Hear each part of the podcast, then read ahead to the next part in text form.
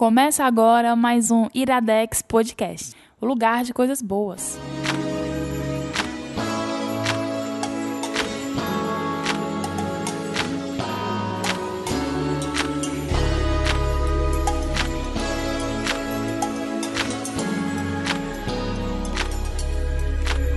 I've been feeling kinda cooped up, cooped up. I'm trying to get some fresh air. Hey, why you got the roof Está começando mais um Iradex Podcast. Caio Anderson, a música de hoje eu não conheço, mas é boa. É bom? É bom. Massa, Gostei. cara. Hoje foi você que fez a playlist. É um dos discos legais do ano, o disco do Anderson Paak. Mais uma vez ele acerta. E essa é a música Tints. E tem o Kendrick Lamar cantando. Mas opa! O Kendrick Lamar. É, Lamar. É um feat. Opa, Gabs Franks. Eu detesto fits. Eu já, É? já deixo logo a, a minha. É, então minha não tem como você aqui. gostar de rap, cara. Rap basicamente é feats. Vixe, que É, não. generalista. Foi, foi, foi complicado. Mas Caio Anderson, hoje mais um programa complicado. Complicado. Complicado, porque os convidados não estão aceitando o nosso cachê. É verdade, as pessoas estão com dificuldades de querer participar botando banca. Então é um recado pra você que andou botando banca pro Iradex. Não chamaremos Não mais. chamaremos mais. No caso, o nosso convidado aqui, ele pagou pra estar aqui. na Exatamente, eu sou fácil, cara. Não, o Bruno, É, Bruno é fácil. Bruno é fácil só chamar que eu venho. É. Precisa nem, Bruno. cham- precisa nem chamar, porque na verdade esse programa está encomendado por você há muito tempo. Exatamente. Muito tempo. Depois de muita insistência, É. né? Mas vocês estão bem? Vocês estão bem? Também. Vocês estão Bruno, melhor? Bruno Garcia, né? É Garcia que tem que dizer? É isso. É o Garcia Tanto mesmo, faz. né? É porque No- tem o os Bruno, posts né? no grupo tem como? É Bruno Garcia. Tem Garcia, então é Bruno Garcia. Mas vocês estão bem, estão melhor, porque semana passada eu tava ouvindo o Iradex aí Cara, foi muito Eu achei complicado. meio estranho. Eu- Será que é o Nicolas? não. E o melhor de tudo foi o podcast da semana passada que o Igor veio aqui só pra buscar a cópia dele do Fogo e Sangue, né? Pra Inclusive, então Receber a minha aqui. Escu é, e pra, inclusive, fica o recado aí, com, já está nas bancas aí, nos li- nas livrarias, nas bancas. né? Nas bancas, já tá na caralho. livraria Todo Canto, Fogo e Sangue, livro novo do Jorge Martin, da Companhia das Letras, comprem. Recebi aqui uma sacolinha Muito bom bonitinha. disso. Ei, mas, mas foi engraçado porque a gente viajou, né? Umas duas semanas atrás. Sim. Fomos para a Serra. Sim. E na volta eu, Eu di- voltei doente. Não, não, e na, na volta no carro eu disse: é a cara da gente voltar de viagem e ficar todo mundo doente. Foi, eu Aí voltei tu doente. ficou doente e, assim, eu não fiquei doente por causa da viagem, né? Mas eu cheguei em casa e minha mãe tava com conjuntivite. Ixi, dito e E feito. aí, dito e feito, peguei conjuntivite Pois é, eu também. fiquei preocupado, aí eu vim aqui O meu era pra, uma crise de garganta, era uma doença mesmo, normal. vim aqui assim. pra defender o Iradex. E não Deu- deixar essas pessoas tomarem. né? Exatamente, é. Ah, mas resistente. Nós somos a resistência. Então é porra, é totalmente sob controle, cara. Porque as playlists de K-pop não podem continuar. Ei, mas pior que eu tô começando a ficar viciado Ah, no não, K-pop. cara, é, não, não, não. Culpa da, culpa da Catiuxa. Ela me apresentou uma banda aí que inclusive ia fazer show aqui em Fortaleza e, depois cancelado. cancelou, mas eu fiquei viciado. Mamamu, É. da banda. Da banda não, do grupo. não é banda, é grupo. E Gabs Franks, hoje. É contigo aí É? que é os recados, macho. Recado? Cara, os recados de sempre, só pra dizer que esse mês tá bem ah, Tá. complexo, tá. difícil agendar coisa.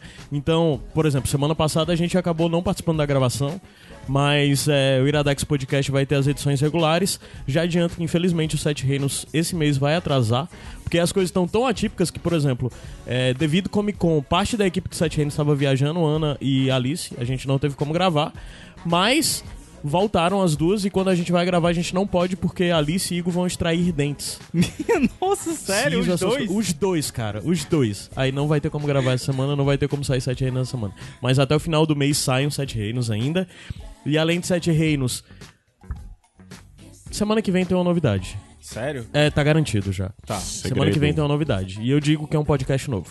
Só isso que eu digo, certo? Ah, é aquele. Sim, sim. Tá. Tá garantido. Vai acontecer semana que vem tem podcast novo. Ai, minha nossa, eu não sei o que esperar. É, e provavelmente até o final desse mês era pra ter só mais dois Iradex Podcast, mas eu acho que vão ter três. É, e vai ter eu pelo ia menos isso um aí. sem fim, certo? Então, a ordem é essa, tá? Basicamente, os recados são esses. Além disso, quiser apoiar, continuar fazendo tudo que você faz pela gente, vá em iradex.net ou então você vê tudo que a gente produz lá, mas também quiser ajudar financeiramente a pagar todos os nossos custos e nos possibilitar fazendo coisas novas, como o podcast novo que vai sair semana que vem, tá garantido isso. E, e, cara, é a coisa mais diferente que o Iradex já fez, eu ouso dizer. É Mas É o que eu falei, eu não sei o que esperar. nem eu sei o que esperar. E eu tenho que resolver isso até o final da semana, mas vai dar certo. Mas vai lá em padrim.com.br barra e nos contribua com o valor que você puder. Acho que pronto. Eu tenho mais um recados. recadinho. Posso dar? Vai, Tá, um claro. recado. Ah, só pra dizer, além de tudo isso, é, se você é interessado aí no Aquaman, saiu um Pitacos sobre o Aquaman. E além disso, no HQ Sem Roteiro, é, nessa semana que a gente tá lançando esse podcast, junto, eu fui pras cabines junto com o PJ e com o JP. A gente gravou um Pitacos sobre o, O Aquaman. o Aquaman. E além disso, a gente viu também o Spider-Man Into the Spider-Verse, que é Homem-Aranha dentro do Aranha-Verso.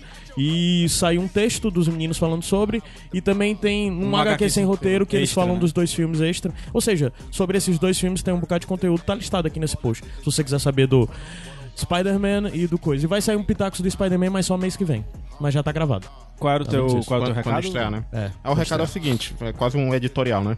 É, eu sei que esse é o ano do podcast no Brasil, finalmente. Nunca é. se ouviu tanto podcast na história desse país. Só espero que seja superado por 2019. Isso, e que os carros-chefe do Iradex são os podcasts, mas tem a, tá rolando a campanha de livro de presente. Sim, Por verdade. causa da crise no mercado editorial. Aham. O, o Pedro PJ gravou um HQ sem roteiro muito interessante, conversando com um editor de uma editora.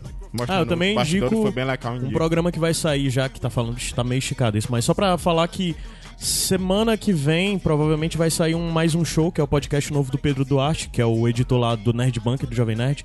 A nova edição do programa dele vai ser entrevistando o editor-chefe do Publish News, que é o site que fala sobre editoras, né, e sobre publicações no geral. E a conversa tá muito interessante, pra quem quiser entender um pouco mais sobre a crise editorial que É rola no país. ser o mesmo que o PJ conversou. É não, é não, é não. Não, é É outro. O do PJ era o Daniel, acho. É. E queria dizer para as pessoas lerem, né? O Iradex também tem textos em colunas. Eu tô resenhando alguns livros que as editoras estão mandando pro Iradex, alguns livros que eu gosto. É, dizer que se o pessoal gostar do livro, se interessar, por acaso comprar por alguma indicação, seja no podcast ou nos textos, tentar marcar o Iradex, Tem. dizer, ó, dar um feedback pra gente, eu gostei do livro que vocês indicaram, é bom pra gente, bom para as É, editoras e, ficarem e principalmente acompanhando. se você Uhum. for marcar editor e tal, diz que você ouviu aqui no Iradex e tal, porque ajuda a que gente você a receber no texto, depois. sim. Exatamente.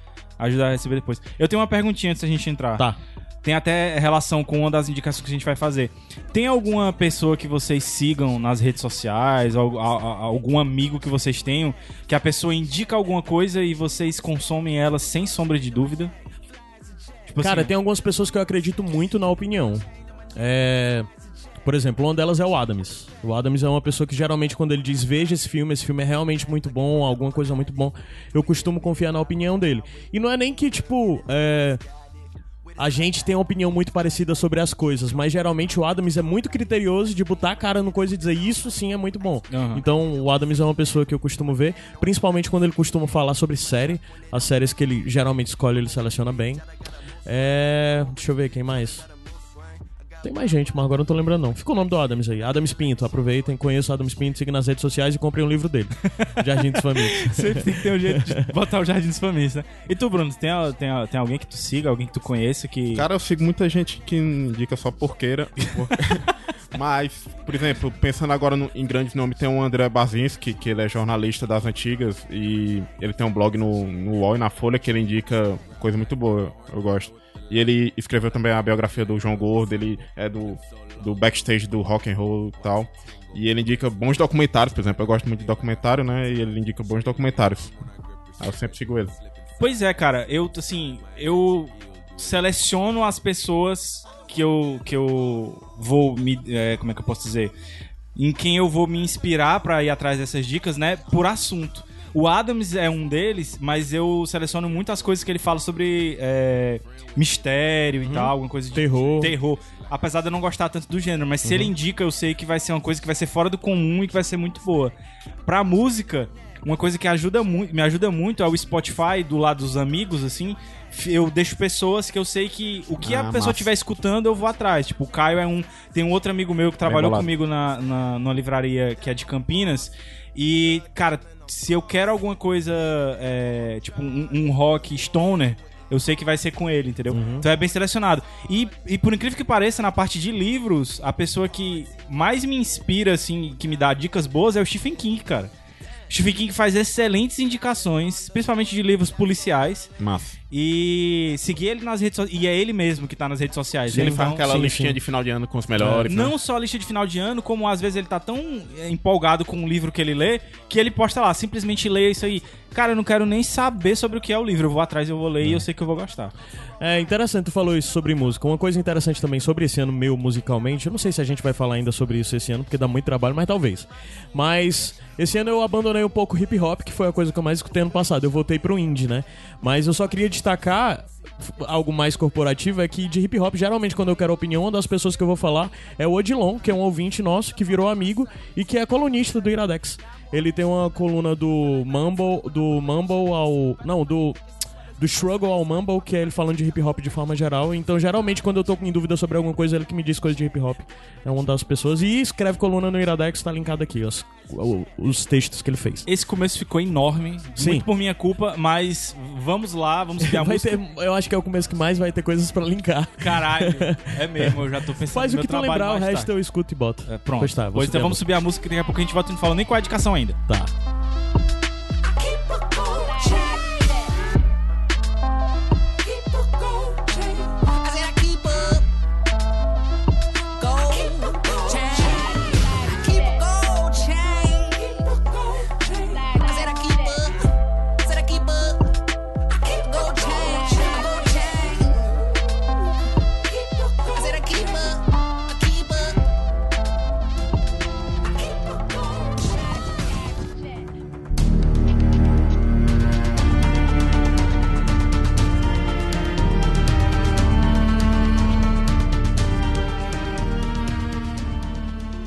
Iradex Podcast de volta. Caio Anderson, qual é a primeira indicação e de quem é a indicação? Pra quem assistiu a série, provavelmente já entendeu sobre o que é, porque essa é a música tema da série, é a música de abertura de todos os episódios das duas temporadas. E o que eu vou indicar é American Vandal. Olha aí. Uma série americana. Que na verdade quem indicar era o Pipoca. Eu vou entregar aqui mesmo, Sim. mas ele não quis vir. Sim, ele ainda disse. Não aceitou o cachê. É, ele enrolou pra caramba, ficou botando banca e disse, cara, deixa isso pra mês que vem e tal. Não, cara, as coisas têm calendário, porque já faz 15 dias já que era pra ter rolado isso, ele adiou de novo. Mas não vou nem falar o O, nome o desse. que é dele está guardado. É, o que é dele tá guardado. Mas de todo jeito, American Vandal é uma série da Netflix com duas temporadas e é uma série de mockumentary, de documentário fake. Quando a gente fala de mockumentary, ligeiramente você vai pensar em ah, The fazemos- Office, o Modern fazemos a- Family, o que nós fazemos no, no escuro, sombras, né? né? What. We Do in the Shadows, né? É, mas essa série tem uma característica muito interessante porque ela é um mockumentary nas bases do que é considerado, do que é chamado, recebeu o título de True Crime, né? O gênero True Crime. True Crime é o gênero que é consagrado na literatura, mas que ganhou muito espaço na TV, principalmente em séries, em podcasts, que na verdade começou o sucesso das séries, eu aponto que veio por causa dos podcasts, mas sei lá, o, o Capote, o, do- o Truman Capote lá, aquele livro famoso dele, as coisas dele de jornalismo e tal, são true crime, né?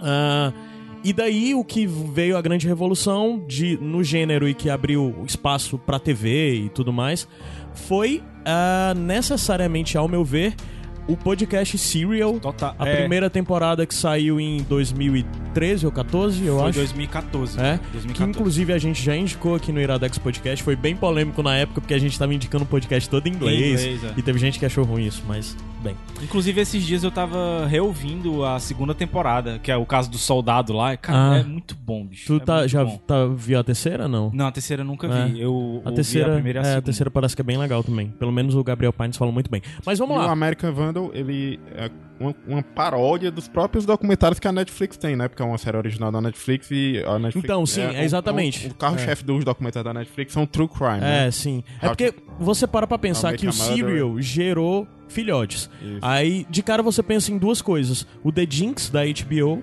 e o Making a Murderer, é. do, da Netflix. E ambos, pra mim, não existiriam sem Serial, sabe? Porque o Serial foi algo massivo e tudo mais, e ganhou um espaço gigante. Na verdade, foi o grande. é, foi um dos pontos de revolução na mídia podcast, mas também foi um ponto de revolução em um novo formato de narrativa que foi acabando que acabou indo pra TV, né, disso de documentário.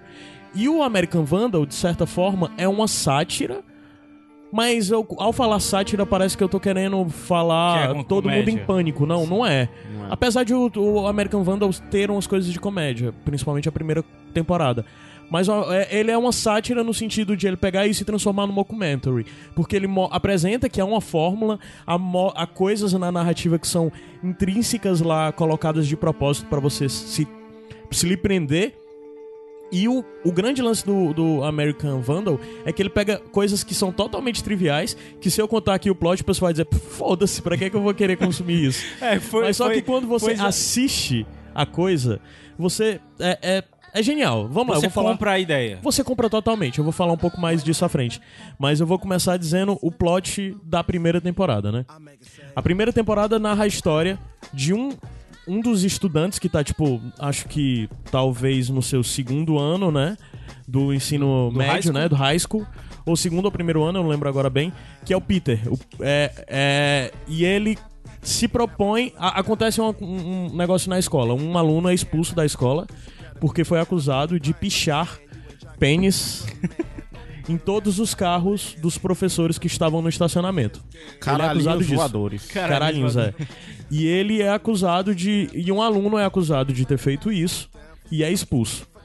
Esse aluno vai ter que responder criminalmente por isso, e pagar multa e talvez até ser preso, né? E o Peter começa a se questionar se foi ele de fato que fez aquilo. Ele decide. Ele era amigo do, do, do cara? Não. Eles trabalhavam juntos na rádio da, da escola, aliás, na TV, no estúdio de TV da escola, mas eles não eram bem amigos. Mas trabalhavam juntos, eles conheciam, mas por alguma razão o Peter começou a acreditar que ele não era culpado. E ele decidiu documentar isso, certo? Ah, o Isso tudo é um documentário então é feito pelo Peter. Sim, sim. Que é um personagem dentro da série. E, o- tipo, os créditos da coisa é assinado por ele. Um documentário, by, mas na verdade ele é um personagem, né? De dentro da série. Aí é, ele começa a investigar isso e começa a encontrar indícios que mostram que na verdade não foi. Impossível. É, que na verdade não foi esse cara, né, que, que fez isso. Essa é a base da série. É, São quantos episódios da primeira temporada? são oito ou dez agora, eu não lembro. Oito. Oito, né? A primeira, a primeira e a segunda são oito episódios de meia hora. É Netflix, né? É, dá pra ver rapidinho, assim. E, na real, o lance de American Vandal é que ele dá pra ver rapidinho porque quando você começa você não consegue parar. Sério. É, sério. É bem, bem, bem, bem estimulante, bem viciante. Você vai pulando de uma pra outra, E né? como tu falou, É o tu- Peter Maldonato o nome do E, ator, e né? como tu falou, tu, tu compra a ideia de que esse caso é real. Sim, sim.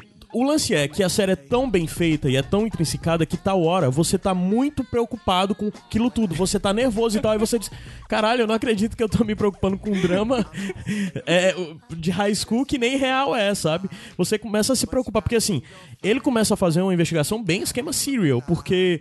É, te dando as que tu conhece. Entrevistando as pessoas, todo mundo que tá envolvido, quem é que é suspeito, os professores. Aí começam a ter gente querendo sabotar a investigação. E é bem um esquema de true crime mesmo do cara fazer o que fizer, independente das consequências que aquilo vai trazer pra um outro grupo de pessoas que pode estar sendo acusado. Porque no decorrer da primeira temporada, o que acontece é que ele vai gravando, vai gravando, vai gravando, e lá pelo meio dos episódios. O, o episódio seguinte já começa totalmente diferente, porque ele soltou os episódios no YouTube. E a coisa viralizou no nível é, é, nacional. Todos os Estados Unidos estão falando sobre isso e tudo mais, blá blá blá blá blá blá blá. E a história até conta que no final. A série fez tanto sucesso disso que o Netflix comprou, investiu dinheiro, aí muitas das cenas foram refeitas, tem drone e tal. Caralho, e a que a que gente tá massa, assistindo é a versão do Netflix, entende? A versão final do Netflix, não é a que foi pro YouTube. Essas Aí- coisas que me fazem, às vezes, é, questionar é, se a gente realmente não tá vivendo num mundo, uma, uma simulação, cara. Porque tem umas coisas que são fakes, mas que são tão reais que poderiam ser realidade, cara. Não, e, e é sensacional a forma como ele faz isso, porque é tudo muito crível, sabe? Pra gente, pra gente acreditar naquela realidade. Até porque... Socialmente é diferente, porque é aquela coisa, high school, norte-americano e tal. Mas, provavelmente pra eles, pros americanos, é é um é negócio muito que é... factível, cara. É muito factível. E a série é muito feliz disso. Aí, assim, a primeira temporada é muito mais focada na coisa da vida deles, porque eles todo mundo se conhece, por exemplo. É, por mais que não Qual é a sejam tão Tu- amigos, tu o chegou a Peter. Tu chegou a falar qual era a cidade? É... Boa questão. Eu posso dar uma pesquisada aqui. Mas o Peter, Peter Maldonato, que é o diretor do, do, do curta, ele tem um grande amigo que é o Sam e o Sam ajuda de- ele na produção, né? E o caso que eles estão investigando o personagem, o nome dele é Dylan Maxwell. E o Dylan Maxwell é um personagem sensacional, cara, porque não tem como aquele cara não ser real, sabe? É, ou o ator é muito bom ou o ator é aquilo, porque ele parece muito esse cara estúpido, sei lá, o, o passatempo favorito do cara é fazer vídeos esquema Jackass, sabe? Caralho. E ele tem uns amigos que só são stonerhead, só de maconha, não sei o que. E o cara é mó bully, mó escroto e tal. E, mas no final das contas, ele é um cara que só tá perdido. Ele é um cara bom e o documentário meio que vai mostrando isso.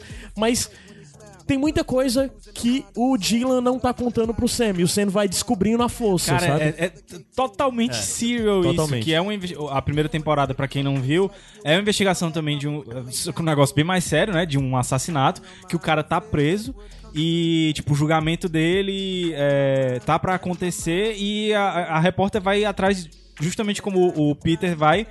E, e, tipo, as entrevistas dela, geralmente, você sabe que tem mais alguma coisa ali atrás e ela tem que ir atrás de outras informações com Sim, outras pessoas. sim. E ele faz muito isso, cara. Ele faz muito investigando e ele vai muito procurar explorar essa coisa da realidade das high schools, sabe?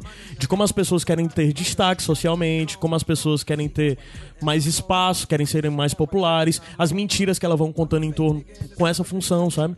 Aí é meio perturbador isso. Mas só que à medida que a série vai desenrolando, da- dessa primeira temporada, uma das características mais marcantes é que o Peter tá muito envolvido, ou é, o Peter Maldonato, o diretor, tá muito envolvido em tudo, sabe?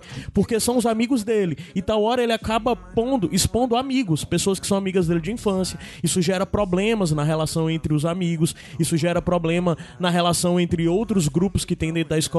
Ele acaba sendo barrado, tem hora que acaba levando a coisas de polícia, né? E no final das contas, o que acaba mais prendendo a gente não é saber quem é que fez a coisa no final. O que mais prende a gente são as tramas menores, porque ele acaba descobrindo uma série de coisas sobre várias pessoas diferentes. E essas pequenas coisas sobre essas pessoas vão te prendendo de você querer saber, pera, o que é que aconteceu? Todo episódio tem um mistério diferente, porque são muitos personagens, é uma escola mas inteira. que se continua a história, tipo, não é. não- as coisas não se resolvem dentro de um Vão, episódio vão, só. escal- vão escalando, não? Sim, vão, vão escalonando no nível que vai se tornando cada vez maior, mais pessoas envolvidas, sabe? E a, a segunda temporada, ela se resolve dentro da. Sim, a primeira, a gente sabe o, o resultado, a gente sabe é, um, no- as duas temporadas acabam com a gente sabendo quem são os responsáveis pelas questões que são apresentadas, os dois dramas. No primeiro é essa do, do o carro pichado com, com uns pênis, né? É, e é até interessante que um dos primeiros indícios que foi apresentado pra fazer isso, porque o cara foi acusado, porque além dele ser o bully, de ser o cara sacana e tudo mais, é, ele tinha o hábito de pintar uns, uns, uns pintos pela escola inteira, sabe? Ele já era famoso por isso. Ele fazia isso na sala de aula, fazia isso nas provas, nas coisas dos professores e tudo mais. Aí o grande lance é que o primeiro indício de que não foi ele é que os pintos que estavam desenhados nos carros eram diferentes do que eles faziam, porque não tinham os tracinhos, não tinha os tracinhos de, de pelo, sabe, no, no escroto, no saco, sabe? Detalhes, né? É, são esses detalhes, né? E, E a, a série vai se desenrolando do nível muito, muito, muito E amplo. a segunda sabe? temporada? É tipo outro caso, outra coisa? Então, a segunda tipo, temporada você pode é que- fazer que nem Eu o Bruno e comecei- assistir eu- a, a segunda Eu sem ver a assisti primeira? segunda, comecei É, pela o, segunda. comigo aconteceu isso. Eu dei o play no American Vandal já, tipo, há dois, três meses atrás e eu comecei a ver, mas eu comecei a ver a segunda temporada. Eu disse, não, isso tá errado. Porque eu tinha visto que era outra casa. Eu abri o Google, vi, ah, bom, eu comecei a segunda. Aí voltei e vi a Eu primeira. não, eu não fiz isso, eu fui direto. Aí, assim, a história da segunda temporada é porque, assim, isso se tornou um hit nacional. Netflix, os caras ficaram famosos. Aí o que aconteceu foi que o Sam, que já tá no Senior Year, né, no último ano, ele recebeu muita mensagem de muita gente pedindo pra ele ir pra sua escola, pra sua cidade, pro que foi investigar algo. Mas nada meio que interessava ele, até que ele recebeu um caso que é o do Third Bugler. Que basicamente Foi é um esse que caso. tu me apresentou, na verdade. É o com mer esse caso mer aí. Merdolino, né? É, o em Merdolino em português. Que basicamente é uma escola de. De São Bernardino. São Bernardino. É... eu- São Bernardino, eu não sei em que estado é. É Califórnia. Califórnia? Ah. Eu acho que também, então, a outra é Califórnia. É tudo Califórnia, né? As duas temporadas, eu acho. Mas o lance da escola é que é uma escola de, tipo... Isso do, do Sam é uma escola pública, né? É, High school pública, high school pública. A primeira temporada, que é o normal, né? Da grande maioria dos jovens norte-americanos estuda. E no segundo é um colégio de gente rica pra caralho. Gente que vai de fardinha, Tipo sabe? aquele, Milionários. aquele, aquele perfume de mulher, né? Que é a escola lá do, do menino, do, do Chris O'Donnell lá. Isso. Ah, eu não peguei a referência. Perfume de mulher, o filme lá do, do, do Cego, É, acho que com o ah, Al tá, Pacino. verdade, sim. É, Segu- pronto, tipo aquilo. segundas intenções. É, É, segundas também, intenções, também, é. tudo isso. Aí o lance da segunda temporada é que ele recebe esse caso do Third Bugler, né? Porque uma menina tá contando a história de que um amigo dela foi acusado de ter feito um, um, um, um- primeiro incidente, que na verdade aconteceu mais de um incidente envolvendo isso, que basicamente é, botaram um laxante dentro da limonada. Caganeira. É, aí as pessoas beberam a limonada e quem bebeu a limonada teve uma diarreia bizarra. Mas só que imagina, numa escola, 100 pessoas tendo diarreia ao mesmo tempo. E uma diarreia fumu- fulminante, que todos os banheiros estão ocupados e tudo mais. Então, basicamente, Todos os locais da escola. todos os locais da escola, as pessoas saíram defecando, em lata de lixo, trabalho do no corredor, zelador. o caramba quatro. Caralho. Isso é a tragédia que, que acontece. Aí o grande lance é que assim, você já fica pensando, eu tô indicando uma série que a primeira temporada é pinto, e o outra é, E outra é merda. é merda. Mas cara, é sério, veja, porque é realmente muito bom e é muito divertido. E, mas isso eu vou deixar pra falar no final, a série tem umas coisas de umas críticas sociais fudidas. Exatamente, vai desenvolvendo o plot, né? fudidas, eu também sabe? tive um preconceito assim no começo, que eu comecei a Sim. ver os- o primeiro e segundo episódio, nesse caso, pô, meio juvenil demais essa Sim. série. Mas depois, Não quando ele vai desenvolvendo é, não- e apresentando é. o drama dessas pessoas. Faz muito e- estilo. é. Aí. E também tava meio engessado na fórmula do, do- do- da paródia do documentário. Sim, Mas sim. quando ele vai entrando na trama e desenvolvendo os personagens naquele micro-universo do high school, assim. Sim. Tem um jogador de basquete que é popular, que é o cara que é Ah, pra massa. NBA. Aí tem a menina popular. Tem Que um é dona, nerd, que é dona cara- do pai é, um milionário, o cara, cara um que sofreu mais bullying, do estado. bullying na- é, quando era mais novo. Aí, pô, então foi o cara que fez o- que sofreu bullying mais novo, tá querendo se vingar porque ele sofreu um caso parecido. É. Ele, tipo, mijou nas calças quando era criança, aí ficou conhecido por um nome. Ai, mas será que ele é o principal suspeito? Então vai desenvolvendo todos esses personagens e a trama vai escalonando, como o Caio Sim, disse. sim, vai, E bastante. tem a- a- as críticas sociais, né? Cara, isso pra. Pelo que vocês estão falando, eu não vi nada, né? Mas pelo que vocês estão falando, pra quem gosta desse, de- de- desse gênero mesmo de true crime, principalmente pra quem ouve. A gente tá batendo muito na tecla porque realmente é muito parecido pelo que vocês estão falando com Serial. Quem ouviu Serial e gostou, eu acho que é prato cheio isso aí, então, viu? Sim, não, não é só pra quem viu o Serial, não, cara. De verdade. É pra quem gosta de roteiro bem feito. Porque o roteiro é muito bem feito. É muito intrincado de uma coisa tá ligando a outra. Tem uma formulazinha? Tem, óbvio que tem. Algumas horas você pensa, caramba, tá dando muita volta. Mas no final o resultado que ele entrega é bem, bem, bem Qual é a temporada que tu acha melhor? Primeira ou segunda?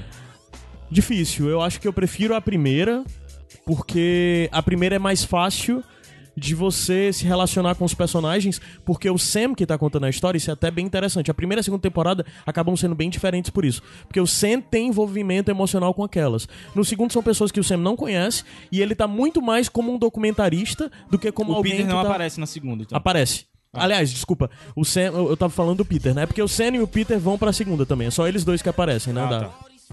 É. Aí o grande lance da, da segunda também é a primeira, muito focada nessa coisa daquele grupo. Aí acaba saindo um pouco muito mais similar ao que a gente costuma ver de, sei lá, high school normal, de um filme de high school que tá sendo apresentado coisa. A diferença é que é por documentário, mas você consegue associar com filme dos anos 80 e com a Uhum. Aramba de high school. Nessa segunda temporada ela tem mais cara de documentário. E além de ter mais cara de documentário, a segunda temporada é bem mais digital. Ela explora bem mais todas as possibilidades do que a rede pode fazer com as pessoas, certo? De como a- hoje em dia é tudo diferente, o modo como as pessoas se relacionam e tudo mais. Porque uma das coisas do Third Bugler é que ele fez isso né? A, a coisa do o primeiro o primeiro evento, o primeiro incidente disso do pessoal ter diarreia. Mas ele fez isso e ele criou um perfil no Instagram e publicou o vídeo de todo mundo. Ele expôs todas as pessoas que passaram mal. Caralho. É. E são vários casos, né? Esse é o primeiro caso que todo mundo conhece, mas antes teve outros, aí cada um, cada. Mas na mesma escola? Na mesma escola. Tipo, teve aquela brincadeira de, de bater com o bastão num, num boneco. É, porque isso aí, é porque são três, são quatro, são três casos, vai, vamos dizer, são três casos que acontecem na escola. E o primeiro caso é esse, Que o é o maior, segundo né? é que numa aula, é uma pessoa deu uma por- tinha um negócio de uma pinhata, a pessoa bateu na pinhata e dentro da pinhata, pinhata tinha, tinha Bosta. fezes. Cara. E o terceiro era que em um dos jogos lá principais, Aqueles a pessoa canhão- atirou os canhões de camisa e de dentro das camisa. camisas tinha fezes.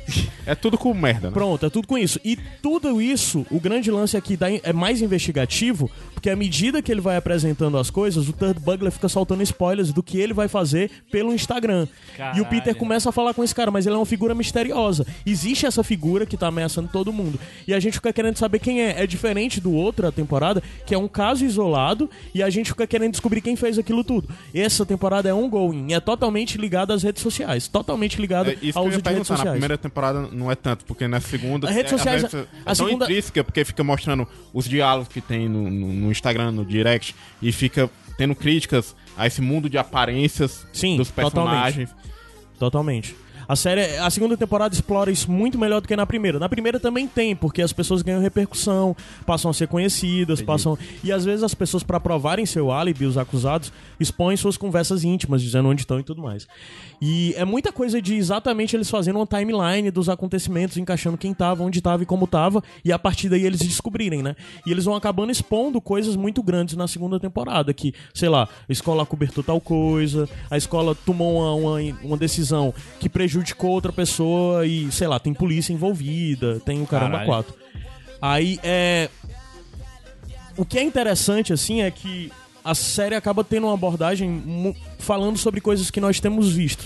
De como as redes sociais e como nossas relações são completamente afetadas por, por essas novas tecnologias. Então, de certa forma, a série tem algo de Black Mirror, entende? Muito Black É, Mirror, meu. mas a diferença é que a série procura, no final das contas, te dar uma visão diferente do que a gente costuma ver, de que tá todo mundo lascado, geração perdida, coisa superficial.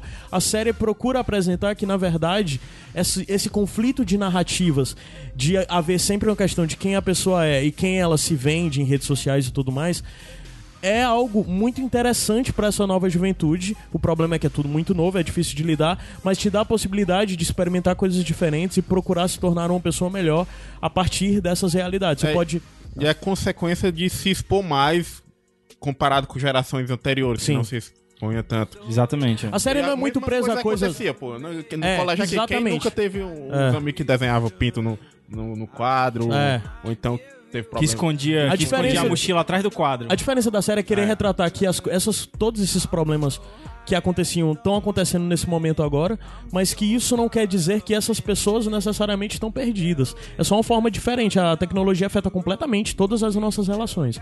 E a série procura, de forma muito fidedigna, dizer como os jovens, né, ou mesmo pessoas da nossa idade, se relacionam com essas tecnologias e as consequências disso. E no final das contas, parece que as questões, os problemas fundamentais de todo mundo são os mesmos, independente de ter internet ou não, independente de você estar sendo exposto ou não, sabe? E de forma bem humorada. É, que tu Sim. falou Black Mirror lá, mas o Black Mirror é pro lado mais sinistro, né? Esse é, é bem humorado. Não é aquela série que você vai gargalhar de rir, não. Não, Não. definitivamente não. Não é. Mas é bem humorado, porque tem umas situações bizarras que você diz, pô, como é que pode, né? Aham. Ou então ou- ou- você pensa assim, não, poderia acontecer realmente, isso aí na- nas redes sociais acontece, né? Então é interessante. Engraçado é, ter falado aí da, da questão de, de como as gerações mais novas se relacionam com tecnologia e como isso vai mudando Uhum. basicamente todas as estruturas sociais. É mais um, mais um programa onde a gente vai fazer duas indicações completamente diferentes, mas que tem tudo a ver uma com a outra. Cara, tu não tem ideia de como. Eu só não vou dizer o quão as duas indicações têm a ver, porque eu tava vendo uns reviews do livro que vai vir no próximo bloco. E tem algo muito importante que fala isso. Eu não vou dizer como as duas Porque coisas se ligam, spoiler. porque pode ser spoiler, porque é muito legal você descobrir por conta própria, sabe? Massa. Massa. É, é, é muito. Se ligam pra caralho, mas eu não vou dizer porque, porque é spoiler, realmente. Tu tem mais alguma coisa aí pra, pra falar? Não, cara, é só isso. Então, tudo que é. Todas essas coisas de internet que a gente vê hoje, de catfishing, de. Sei lá. De... Caralho, catfishing virou tipo um termo Sim, mesmo, virou, né? virou, depois virou. do, é, depois do- exatamente. do, é, filme, né? Virou. É, tudo isso que vem, tudo, tudo isso que, que é apresentado dentro da série é, é muito fácil de, de você se identificar, de você gostar. E além de tudo, narrativamente, a série é primorosa. Porque ela consegue, com coisas triviais e bobas, te fazer se sentir rir, te fazer sentir nervoso, te fazer se sentir assustado, te fazer se sentir com medo por algo que não é assustador. Não é um monstro nem nada, mas as consequências, o modo como as coisas calonam, te faz se sentir tenso pra caramba, sabe? Eu acho isso sensacional. No final das contas, é uma puta aula de mostrar que narrativas independem necessariamente dos acontecimentos que aquela narrativa trata, sabe? Entendi. E por isso eu realmente indico muito American Vandal. E assim, infelizmente a Netflix confirmou que não vai ter uma terceira temporada por eles, mas os produtores individuais têm interesse de fazer uma terceira temporada e eu gostaria muito que houvesse, porque uma terceira temporada provavelmente o Sam e o Peter estariam na faculdade. Caralho, ia ser muito irado. Seria muito irado, seria Ia ser muito irado. Aí eles Seria vão fazer muito, na Disney. muito, no- muito no irado. stream da Disney. Proibidão. É, tá saindo tudo da Netflix. É, pois é. Pois vamos subir a música, daqui a pouco a gente volta. young, young, dumb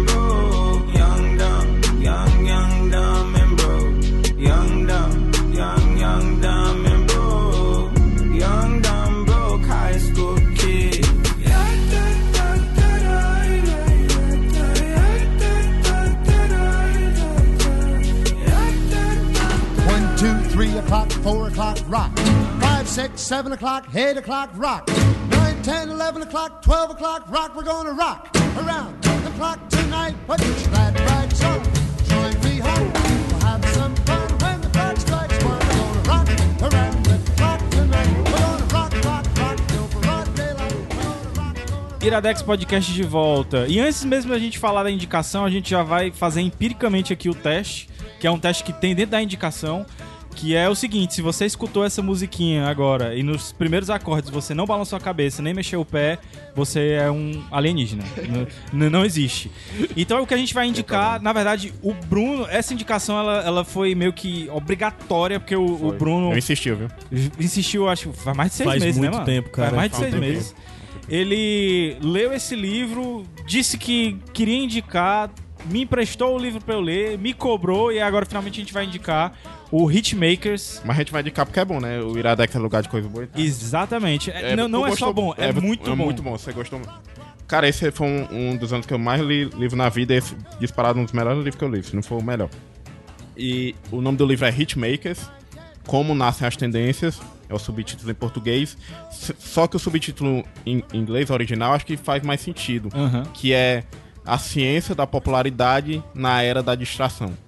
Cara, e, e- e é um título que é, resume basicamente sobre o que é o, o livro, né? Exatamente. Mais até do que como as tendências nascem, né? É, esse, e essa questão da tendência é engraçado, por exemplo, a, maneira como eu cheguei nesse livro. Eu comprei a revista Rolling Stone Brasil, que é uma das últimas revistas que eu comprei ainda na, na banca, né? vou- Físicas, né? Física.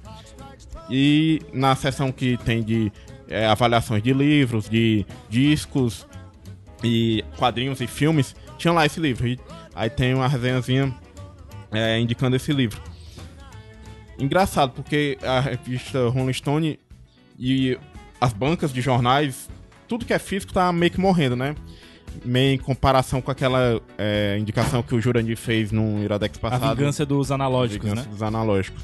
E, e esse livro vai estudar como as coisas se tornam populares e a psicologia por trás do que a gente gosta. Por Trás- que gostamos do que Do que gostamos? gostamos. Aí eu achei que o lugar ideal pra discutir isso seria aqui no Iradex, por isso que eu insisti, porque aqui a gente, por que nós indicamos o que nós gostamos? Exatamente. E esse livro eu acho que vale a pena a leitura por todo mundo, porque ele abrange, ele é bem abrangente, ele abrange tanto a parte da cultura pop, desde como as coisas eram antigamente, parte de produtos, parte industrial, arte, Fala música, arte, sim. Então acho que vale muito a pena. Ele tem diversos casos muito curiosos, pra quem gosta de curiosidade, vale a pena. Cara, é, é- é praticamente assim. é- é- são, tem capítulos, né? E tem subcapítulos. Praticamente em cada subcapítulo você vai aprender alguma coisa nova que vai explodir sua cabeça. Tipo assim, é, às vezes detalhes muito é, escondidos que você não teria acesso em outro canto. Às vezes umas coisas muito simples que você nunca tinha parado pra pensar. E o, o Derek Thompson, que é o, o, O autor. o autor, cara, ele é dessa safra de jornalistas e escritores que conseguem escrever é, sobre ciência para leigos, mas de uma forma que, além de, de, de te instruir, te entretém. Entretém. Então é um livro, cara, que além de ser muito ele- interessante, Ele sabe contar as histórias, né? Ele tem um- um- uma narrativa, ele tem. um Tem. storytelling, mas, cara, ele, ele, ele, ele é tão bom escritor que ele, literariamente falando, ele é um livro bonito. Ele tem altas passagens, inclusive até pra quem é, é, me segue no Instagram, eu peço desculpas por ter postado tantas fotos desse livro. Até peço desculpa à editora também, mas eu botei os créditos. É, porque é genial, cara, algumas coisas que ele escreve. A gente vai falar de alguns casos mais pra frente, mas eu queria já citar um que é uma coisa, uma das partes mais bonitas que eu achei, é quando ele vai falar do sucesso do Star Wars. E ele vai falar do, de como o George Lucas é, começou a escrever os roteiros do Star Wars numa porta. Ele virou a porta, é, de, assim, de forma horizontal e fez de mesa, né? Porque ele precisava de muito espaço e tal, e não tinha uma mesa onde ele pudesse escrever. E no final do- desse capítulo, ele vai fazer uma, uma analogia entre a porta que o George Lucas escreveu, o, o Star Wars, e como o Star Wars se tornou uma porta pra fantasia e pra ficção científica pra toda uma geração. Então, assim, tem certas passagens do livro que são belíssimas, literariamente falando. Então, tipo, é, já. É, o meu primeiro já vale dizer é que é um livro, por mais que você ache que não é pra você, esse livro é pra todo mundo. Independente do que você gosta, se você gosta de música, se você gosta de literatura, se você gosta de esporte, se você gosta de cinema, Tecnologia. de tecnologia, você vai encontrar alguma partezinha aí que vai falar, porque é um livro que fala sobre gosto. E aí, puxando um pouco do que tu falou, Bruno, o lance de, de, de se ligar, e, e é meio que uma metalinguagem também, a gente tá indicando isso no Iradex, que a gente meio que auto se intitula um lugar de coisas boas, é, que é o lance que, o- que o, o... E é. E é, e é. É, é, o lance que o PH falava é que ele imaginava que o, o Iradex fosse um mapa mental. Que seria o sentido do quê? É, você pega uma coisa que você gostou e você vai linkar com outras coisas que você já- gostou. É por isso que a gente sempre tenta aqui Sempre tá linkando. comparar e sempre tá fazendo links. Exatamente. E é o ponto central desse livro, Vai que é o, criando a, a árvore, né? a árvore, que é o lance da familiaridade, que eu acho que é o ponto principal Essa dentro coisa do livro, da, né? da familiaridade, e vale a pena o que tu citou Star Wars, porque é justamente isso, né? Que ele apresenta o conceito, o autor apresenta o conceito Maia, que é uma teoria antiga, que é most advanced yet acceptable, que é mais avançado ainda familiar, Aham. ainda que seja familiar. É algo novo, mas que tem aquela familiaridade que você, poxa, isso tem a ver comigo, eu já, eu já gosto disso. Mas no Star Wars tem isso, porque Star Wars era uma ficção científica pra época, mas ele utilizava conceitos daquelas séries televisivas antigas. Flash e- Gordon Flash e. Gordon, exatamente. E de conceitos como Sete Samurais, do Exatamente. Kurosawa. Então, era novo pra época, que era uma ficção científica, com personagens meio estranhos, né? Que o povo não tá acostumado. Mas a narrativa de aventura era conhecida da- do grande público, por isso que virou um sucesso. E esse conceito, esse conceito que ele é, referencia no livro permeia todas as histórias que ele vai contando durante o livro. É, é muito massa porque, como tu falou, é uma, é uma é a construção narrativa dele, né? É. Ele apresenta o conceito no começo do livro e aí depois ele vai a- a- aplicando a basicamente todas as esferas da, da nossa vida. E é aí também que entra já a- a- o que a gente falou de, de como se linka isso com relação às tecnologias. Porque ele vai fazendo meio que uma linha do tempo mesmo. Ele começa o livro, pra vocês terem uma ideia, falando é, que a música mais é, conhecida no mundo é a música de Niná do século XVII e tal. E depois ele vai passar a, a falar sobre as pinturas é, impressionistas na França e por que, que elas se tornaram famosas e como elas se tornaram famosas, que é uma história sensacional. Eu, é- é, assim, e, e é massa, é, fica a dica aí pra HarperCollins, que é a editora, né? Fazer um dia uma edição ilustrada de- de- desse livro. Assim como já fizeram do Código da Vinci, né? Depois de algum tempo, que você não precisava ir pra internet e tal, pra olhar as imagens. Você vê as, as imagens que ele vai citando numa edição ilustrada ia ser muito massa. E, e além dele citar os exemplos que deram certo, que viraram sucesso, as coisas, os filmes Exatamente. que. Ele, ele explica também a, a ciência por trás daquelas coisas que não se tornaram populares. fracasso, por, né? Do fracasso. Por que que aquela música emplacou naquele ano específico e a mesma música não emplacou? E, e a música que o, o, o rock, iniciou, né, O, o- Rock Around the Clock é um exemplo disso. Que é uma música que se tornou popular anos depois que ela foi lançada. Por quê? Porque ela foi incluída na trilha sonora de um filme que se tornou muito popular. Era tipo a cena de abertura de um, de um, de um filme. E isso é um exemplo que não tem a fórmula. Ele tenta explicar a fórmula, mas existem os casos que estão fora da fórmula. Exatamente, é, é o lance da, da familiaridade. O que ele fala é o seguinte: é, o, o- a, a, a teoria da. É Maia, né? O nome, Ma- a teoria Maia. Não é que seja uma parada de um círculo, né? Que você fique dando voltas. né? Na verdade, é uma espiral. Você vai sempre avançando mais um pouquinho, mas você, de certa forma, você vai tocar algum determinado ponto que. que que seja familiar a você. O que é, que é, é uma coisa que me impressionou muito? Ele, ele coloca muitos dados de pesquisas mesmo, inclusive ele, ele faz é, cita as referências e tudo. Uma pesquisa que ele cita lá e que me impressionou muito é, foi perguntado para o público americano lá se eles preferiam assistir um filme que fosse com uma história completamente nova, que eles nunca tivessem visto antes, ou se eles preferiam ver um remake de um filme que eles já tivessem gostado muito. E a maioria das pessoas, não me lembro agora a porcentagem, mas a maioria falou que preferia o remake. E isso é bizarro, porque dentro da minha bolha, pelo menos, e eu especificamente, detesto remakes. Então é uma coisa muito bizarra você pensar que as pessoas, numa pesquisa dessa, a maioria preferiu ver uma coisa que elas já tinham visto. Mas, se você parar pra pensar, e ele eh, fundamenta isso, é o lance da familiaridade. Você confia muito mais numa coisa que você já viu, que você já sabe que você já gostou. E não necessariamente precisa ser exatamente a mesma coisa. Não é o lance do círculo, como eu falei, é o lance da espiral. Então, por isso que você, às vezes, conhece músicas diferentes, porque você escuta um cover de uma banda que você já conhece. Exatamente. Ou então, é, você vê indicações de pessoas que você já conhece e, e, e vai criando essa rede de familiaridade. Agora, acontecem as bizarrices de alguns, algumas coisas que antes não faziam sucesso, fazerem sucesso agora, simplesmente pelo acaso, ou simplesmente porque o, o filho de um produtor gostava dessa música Foi o que e... aconteceu né, no caso do No caso Rock and do, do Rock Around the Clock, né? Porque esse conceito é, é o, é o medo do desconhecido. Isso. Por isso o cara, não, quero ver um remake porque eu tenho medo de ver um filme que eu nunca ouvi falar antes, não sei nem quem é o ator. Mas ao mesmo tempo, é a pessoa querendo ser surpreendida. A partir do momento que ela senta na sala de cinema pra ver um filme, se for o mesmo filme que ela viu semana passada, ela vai, vai falar mal. Ela quer ser surpreendida pelo menos em algum ponto. Inclusive ele faz meio que ele faz vários testes com você enquanto você tá lendo. Tem um que ele sugere pra você pensar nas ulti- na última série que você viu e ele lista quatro coisas lá que você deve pensar pra saber é, exatamente do que que você gostou. E aí depois ele diz pra você conversar com outras pessoas e ver se esses pontos bateram. E dificilmente você vai é, encontrar quatro pontos que sejam completamente diferentes. Pelo menos um dos pontos vai ter que vai, vai bater, porque aí é mais um, um da- das coisas que eu achei genial dentro do livro. Ele vai tentar explicar como a coletividade pensa, né? É uma coisa que é, beira às vezes a ficção científica, né? Tipo, estudioso. Tem um cara lá que é, não sei se ele trabalha na Microsoft ou na Apple agora, não me lembro, mas que ele, ele é fissurado nesse tipo de coisa, né? De teoria do caos e de tentar prever como as massas vão, vão reagir a determinados é, elementos culturais, né? Quase uma psicohistória do, do, do Isaac Asimov. E, e são essas coisas assim que ele vai trazendo, que ele vai misturando com, com ciência mesmo, que transformam o livro num negócio tão interessante, né? É, e, e a questão das mídias estarem mudando.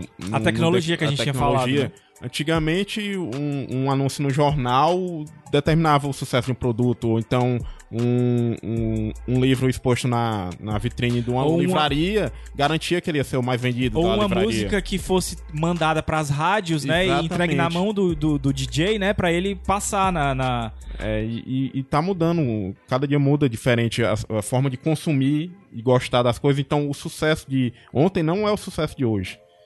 E, e eu queria, inclusive, essa coisa da familiaridade, queria citar um cara que eu gosto mais ou menos, que é o Bruce Springsteen, que ele falando, mais ou menos, né? gosto mais ou menos, falando do, do Born to Run, que foi o terceiro disco dele. Os dois primeiros não fizeram sucesso, ele foi pra cá no terceiro disco dele. E o título do, do Born to Run, ele pegou ao acaso Tipo, ele disse que tava no ar esse, esse título dessa música e a letra. Poderia. Ele não lembra se viu num- na estrada, num- numa placa de caminhão, num para-choque de caminhão, ou se ele leu em algum canto, mas refletia a época, refletia a geração, e ele cita. Viesse de onde viesse, o título tinha os ingredientes essenciais para ser um sucesso: familiaridade e novidade, evocando simultaneamente no ouvinte algo de reconhecível e algo de surpreendente. Qualquer sucesso estrondoso tanto parece ter existido desde sempre, como parece ser algo que nunca ouvimos antes.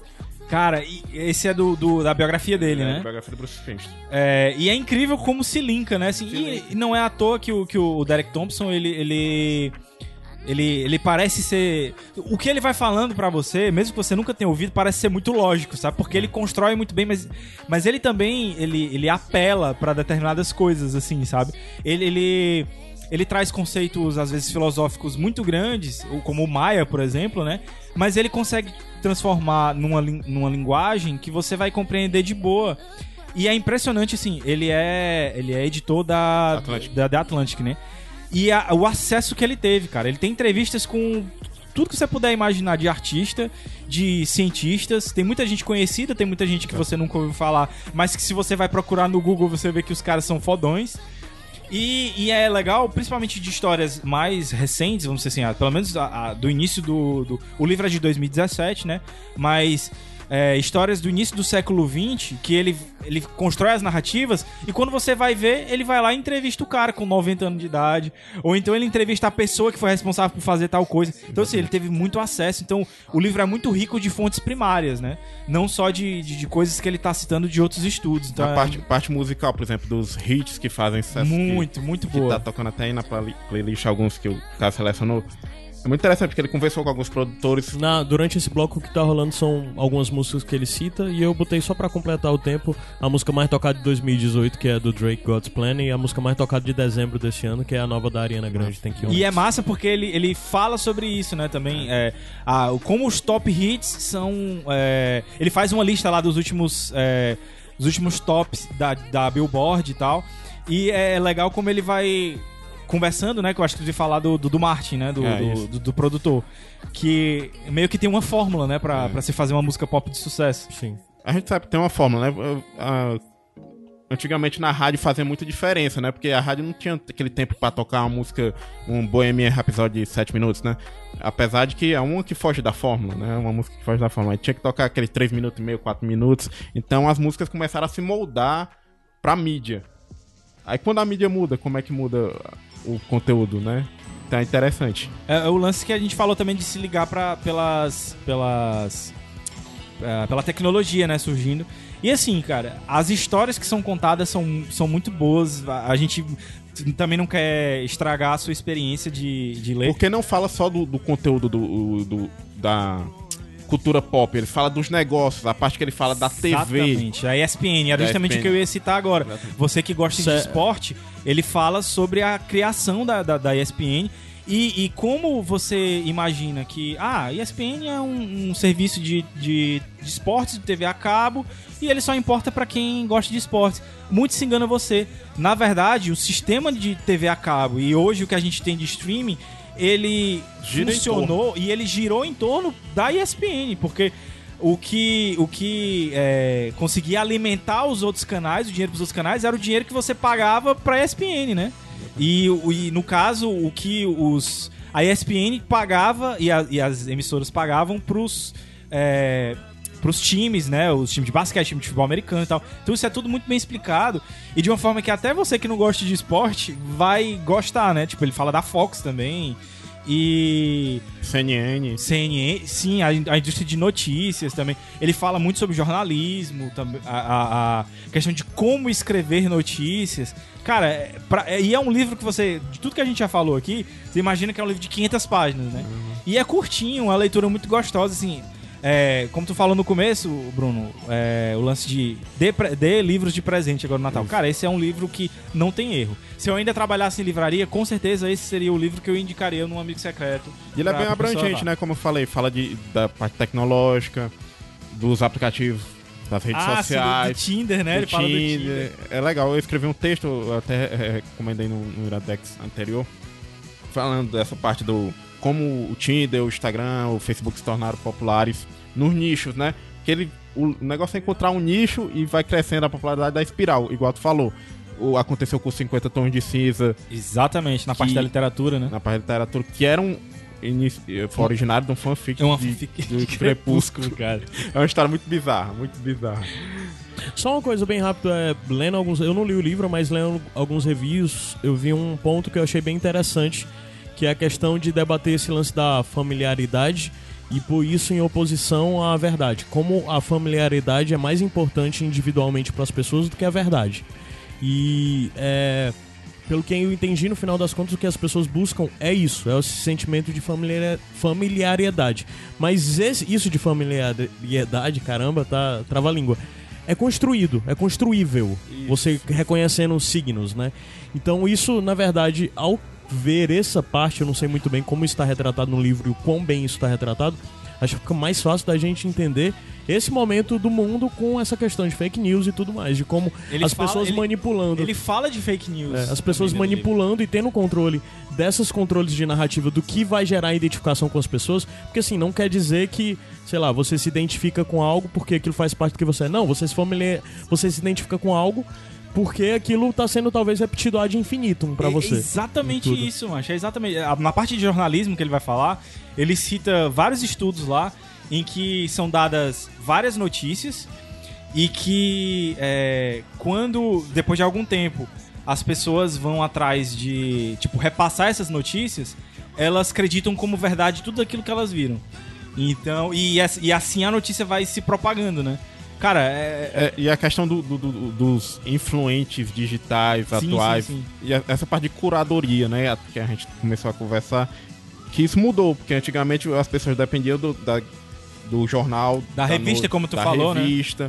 E hoje o cara paga um, um, um- um blogueiro, um, um Instagramer da vida, pra fazer um- uma publicação e divulgar um livro, divulgar um disco.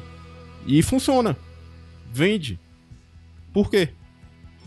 É, é, ele faz até uma brincadeira gráfica lá e tal, o lance da árvore, né? De como era antes, de como era a, a parada na época das rádios e tudo, na época dos jornais, e como é hoje, né? A, a árvore de hoje, ela é uma seta enorme, assim, onde tem um grande influencer que vai indicar aquela coisa. Teve uma música que tocou aqui agora, inclusive, que é, ele cita no livro que ela não, não tinha sucesso nenhum até o Justin Bieber ir twittar ela. E aí é ela o Call virou- Me Maybe da Exatamente. Holly Roll Jameson. e aí ela virou. eh, entrou no top 10 na outra semana. Então é esse tipo de coisa. Como o Rock Around the Clock, que precisou sair num filme e tal. Então, nem sempre o lance da. Entra um pouco na familiaridade, porque teoricamente é uma pessoa que você segue, uma pessoa que você. é, imputa a ela uma, uma importância na opinião. Então você meio que confia. Por isso que até que eu perguntei no começo de quem a gente pegava essas indicações. E voltando, é, e meio pra fazer um encerramento, é o lance do podcast, né? De por que é que a gente faz podcast e por que, a gente indica coisas boas, né? É, se você escuta, talvez você tenha esse, esse lance da familiaridade. E às vezes, mesmo que você não, não se identifique com as coisas que a gente indica, você se identifica pelo menos com as pessoas que estão indicando. Sim, sim. Então, de certa forma, fica, né? essa questão de identificar tem aquela questão do pertencer, né? Sim. Você quer pertencer a algo.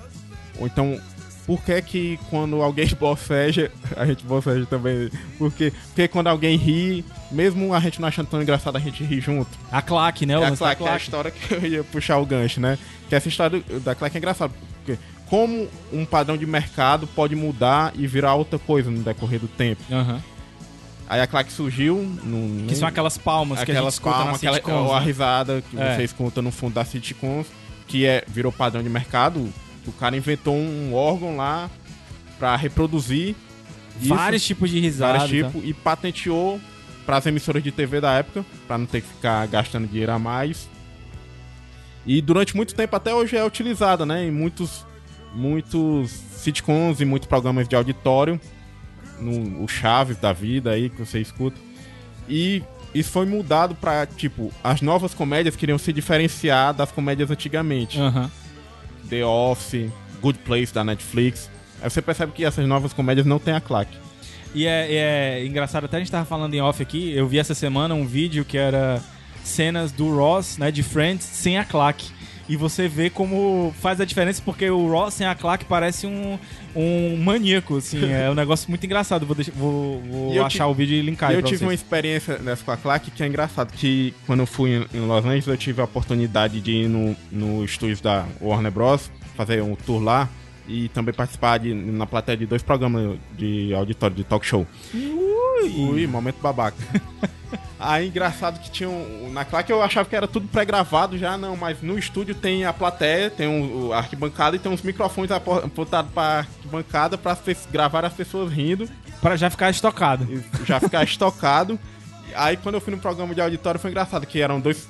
Se eu me estender, vocês me cortam. Era dois talk show. O primeiro era do James Corden, da CBS, aquele gordinho. Que é mais um programa diário, que é hum, basicamente ao vivo. Eles gravam antes, mas é basicamente ao vivo. Tem banda, tem Aham. vários entrevistados. Então a risada da plateia era mais natural e fluía, assim. Eles não gravavam tal. Mas aí eu fui num, num programa da Chelsea, da Netflix. E lá tem muito VT que entra. Muito Ah, VT. E tem poucos entrevistados, não tem banda. A, a, o plateia é menor. E nos intervalos, o cara que ficava animando a plateia ficava pedindo pra gente rir pra gravar. Caralho. Não, agora vocês riem mais baixo, agora vocês dá aquela risada média, agora dá aquela risada. A gaitada. Gaitada. Terminou a gravação, a plateia ficou. A gente ficou mais preso mais 30 minutos só rindo, tu acredita? Caralho, mano. Sério. Que bizarro. Eles não queriam liberar logo por algum motivo. Isso é Black Mirror. A gente ficou lá 30 minutos rindo, eu juro. Então, gente, é o seguinte: Hitmakers do Derek Thompson. Cara, façam esse, esse favor a vocês mesmos e leiam esse livro. E indiquem esse livro e dê esse livro de presente. Isso é- a gente não tá falando isso à toa. Realmente é um livro muito bom. E que é pra todo mundo, cara. Não importa o tipo de pessoa que. Não importa nem se você gosta de ler. Leia um capítulo a cada mês e já, já foi demais, assim. já Você já vai ganhar muito com isso. Porque, Vale além de ser um, entretenimento, é uma história da humanidade, cara. Isso aí. É a E história gera, de como gera, a gente gera vê. conversa de bar. Total, gera conversa de bar. É verdade. Pois, Caio, antes vamos subir a música que daqui a pouco tem mais bônus track aí. Tem mais coisa pra eu linkar.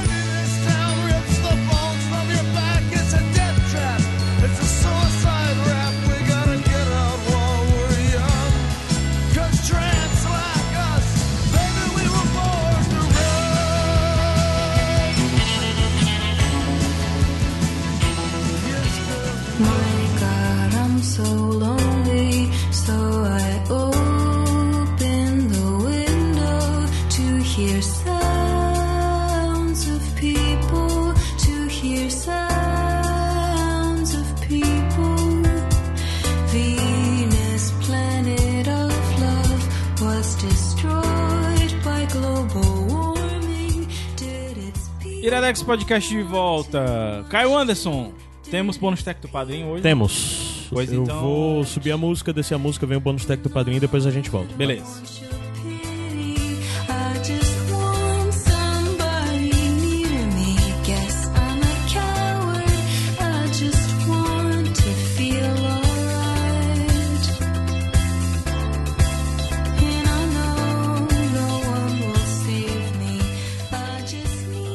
Fala Iradex, meu nome é Tadeu, sou aqui de Campinas. Eu queria indicar para vocês um aplicativo chamado Slowly, lentamente em inglês. E o Slowly é um aplicativo que tem tanto na App Store quanto no Google Play e basicamente ele simula cartas virtuais. Então, pelo Slowly, você pode conversar com pessoas de qualquer lugar do mundo. E acaba sendo uma forma boa para você treinar o teu inglês escrito, pelo menos, ou de qualquer outra língua que você esteja querendo praticar. E primeiro você escolhe os tópicos que você gosta de conversar, e lá tem um monte de assuntos, sei lá, desde filosofia, política, até viagem e pets. E o aplicativo escolhe a pessoa para você pelo assunto que você escolheu, então ele vai te indicar pessoas com interesses parecidos com os seus. E umas coisas bem legais assim que eu achei no Slowly é que quando você manda uma mensagem, ela não chega para o destinatário automaticamente, como no WhatsApp ou pelo Skype a mensagem leva umas horas. Então, dependendo do teu local e da localização da pessoa com quem você está conversando, esse tempo varia. Então, tipo, se eu recebo uma carta de alguém de Fortaleza, essa carta leva umas quatro horas. Agora, se eu recebo uma carta de alguém da Grécia, essa carta leva umas 12 horas para chegar.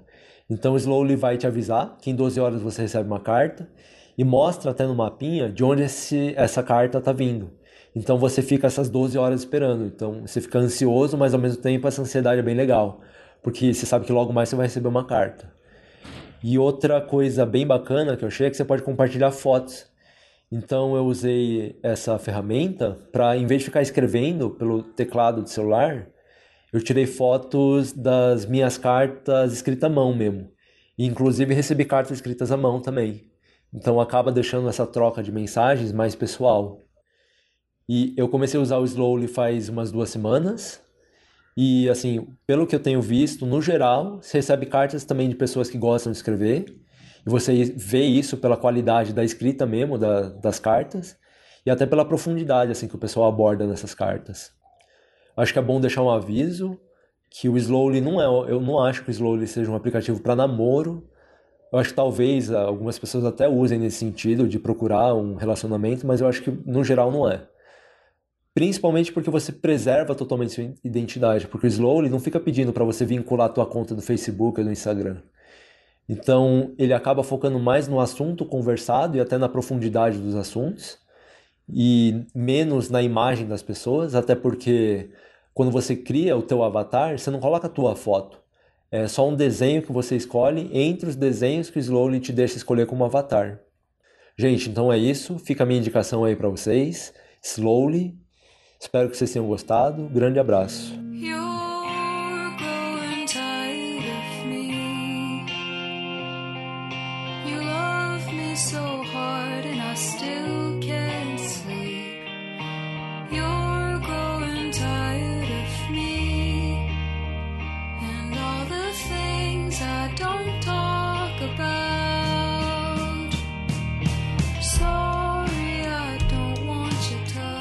Iradex Podcast de volta. Muito obrigado ao Tadeu pela indicação do aplicativo de namoro.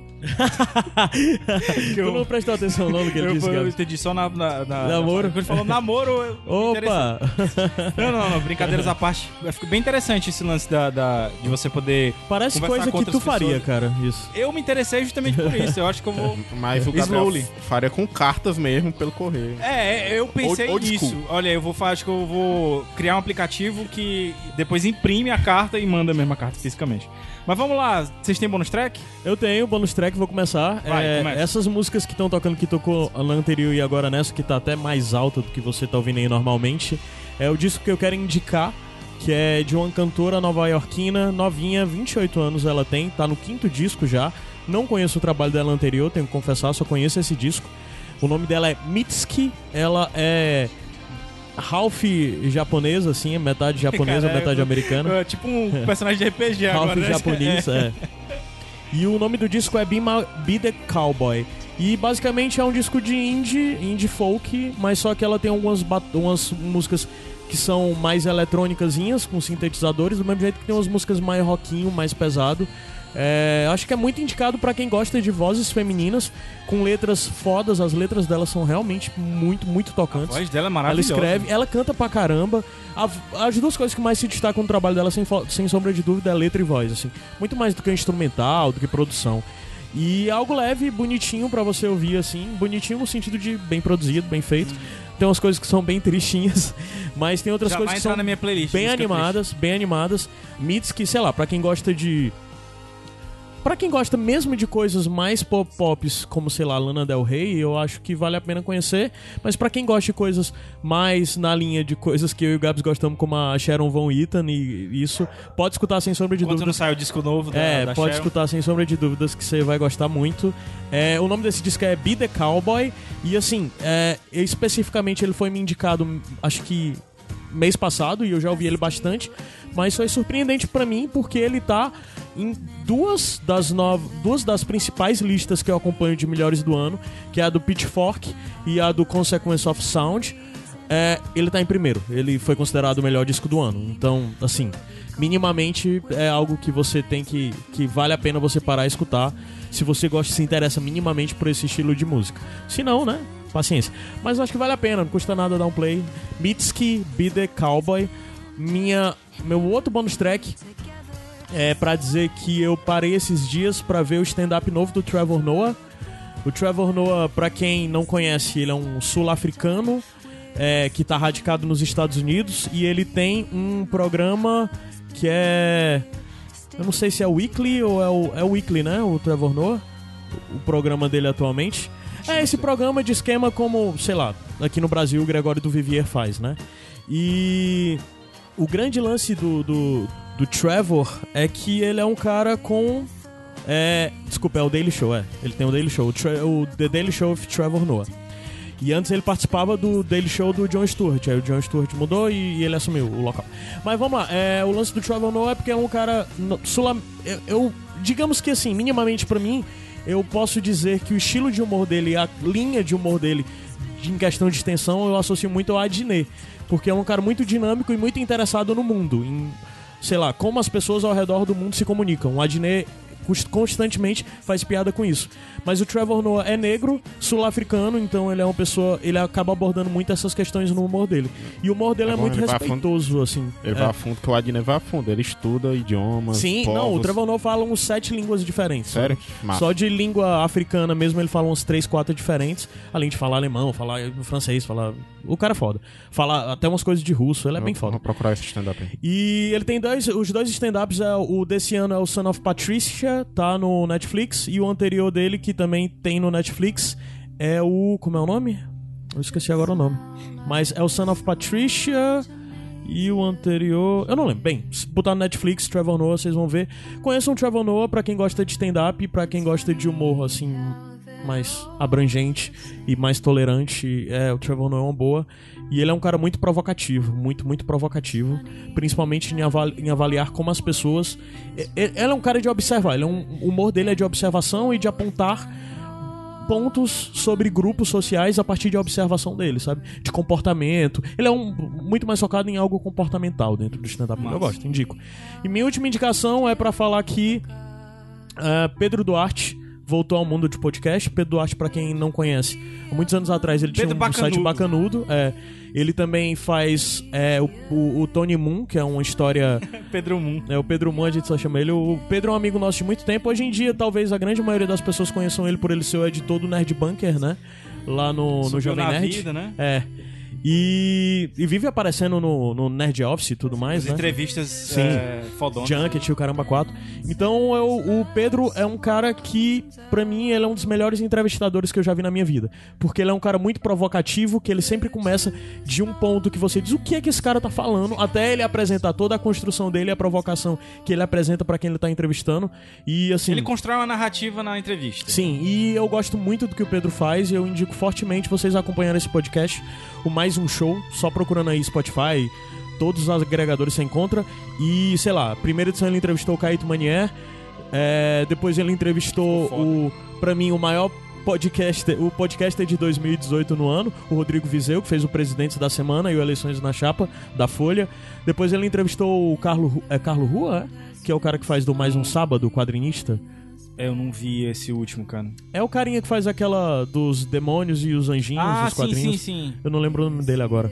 Mas, bem, é, conheçam, acompanhem mais um show. Pedro sempre vai trazer coisas diferentes. E mesmo quando é pessoas que você desconhece, o modo como o Pedro arranca histórias dessas pessoas e como ele provoca essas pessoas para elas apresentarem sua realidade, suas opiniões sobre as coisas, é muito interessante. Recomendo muito. E vamos torcer pra ele fazer mais de cinco episódios. Ah, tá. É, o último, último, vamos lá, o último bonus track bem óbvio, bem óbvio, é que tá rolando a quarta temporada aí do projeto, projeto Humanos. Ah, e eu acho que ele já consegue alcançar, junto com o presidente da semana, o posto de melhores coisas feitas em podcast esse ano, pra mim. O, o Rodrigo Mizanzuki, Mizanzuki se superou muito. Ele conta a história do caso Evandro, um menino que foi morto na década de 90 em Curitiba e que foi acusado de que o que aconteceu com ele foi um ritual de magia negra e, e é muito interessante porque no primeiro episódio, o segundo episódio, ele diz, ah, ok, acabou a história. Mas cada novo episódio é um novo chute na barriga de você não espera que aquilo vai acontecer. E aí é. Saiu seis episódios até agora, aí tá no intervalo, só volta ano que vem, mas essa temporada ele promete que vão ter 20 episódios. Caralho. E você fica se perguntando tanto de história que ele vai ter pra contar, porque tem.